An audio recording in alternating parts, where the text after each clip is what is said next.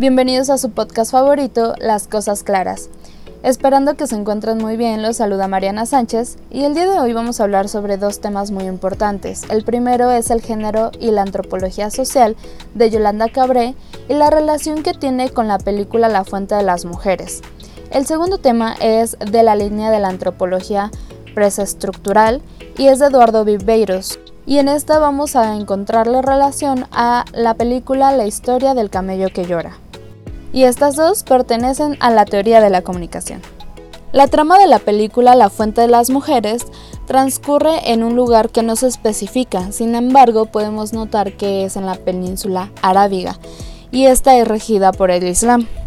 Y el trama de la película gira en torno a una tarea que se le asigna a las mujeres por parte de los hombres que pertenecen a esta misma comunidad. Y esta consiste en la búsqueda de agua en la fuente que nace a lo alto de una montaña. Una joven perteneciente a esta comunidad llamada Leila, cansada de esta tradición, propone al resto de las mujeres realizar una huelga de amor, y esta consiste en no mantener relaciones sexuales hasta que los hombres colaboren en el traslado del agua hasta la aldea.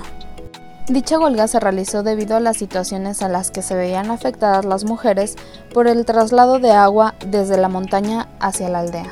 Los hombres frente a esta situación se niegan a buscar la solución para traer agua a la comunidad. Por lo tanto, tienen que tomar una decisión respecto a ello. Después de varios días y de que las mujeres tuvieran que pasar por muchas situaciones difíciles a causa de la huelga, los hombres no tuvieron de otra más que darles acceso al agua a través de una tubería que llegaba al pueblo. En cuestión de la antropología feminista y la perspectiva de género, en la película podemos verlo reflejado en la acción que tuvieron que tomar las mujeres para poder ser escuchadas y la influencia que tuvo el sexo. Se cree que las mujeres se ven relacionadas únicamente a la naturaleza, que a diferencia de los hombres, es a la cultura. Por esto mismo se tiene la creencia que las mujeres tienen que estar a cargo de todo lo que necesita el hombre, como es comida, bienestar familiar, labores del hogar, etc. Por otro lado, los hombres deben hacerse cargo de nuestras herencias culturales, tradiciones y en muchas ocasiones todo esto es a favor de los propios hombres. La película se basa principalmente en las acciones de las mujeres, pero es importante reconocer que parte de que su objetivo se cumpliera fue a causa de que algunos hombres tuvieron empatía y supieron darse cuenta que no por ser mujeres deben de ser tratadas diferente. En mi vida cotidiana y en la actualidad ya no tenemos que pasar por situaciones tan críticas como tener que hacer una huelga negando relaciones sexuales para ser escuchadas. Sin embargo, seguimos siendo sexualizadas y restándonos valor por ser mujeres.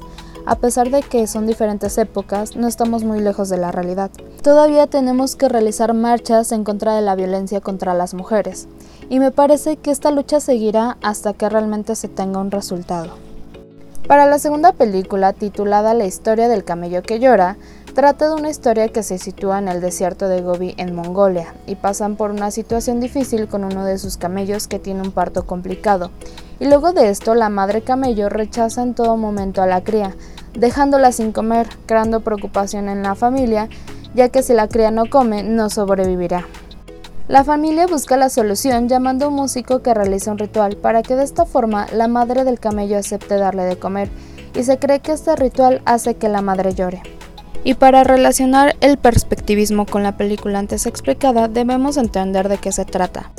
Y es la percepción que se tiene de las diferentes especies humanas o no humanas. Implica que los humanos no son los únicos que adoptan la forma de verse a sí mismos como humanos, sino también los animales son capaces de percibirse como tal. En este caso debemos darnos cuenta que el camello no por ser un animal está obligado a actuar instintivamente al convertirse en madre como creemos, por lo que también puede tener un rechazo hacia sus propias crías. Cuando el músico realizó el ritual, estableció un diálogo con el animal para que de esta forma la cría fuera aceptada por la madre. A lo largo de mi vida he tenido mascotas que son parte de mi familia, es decir, se les habla y se les valora, sabemos que tienen sentimientos y pueden entendernos. Que ellos no puedan hablar no quiere decir que no puedan sentir. Y lo podemos saber por cómo se comportan cuando se les regaña, se les habla bonito y la reacción que tienen como respuesta.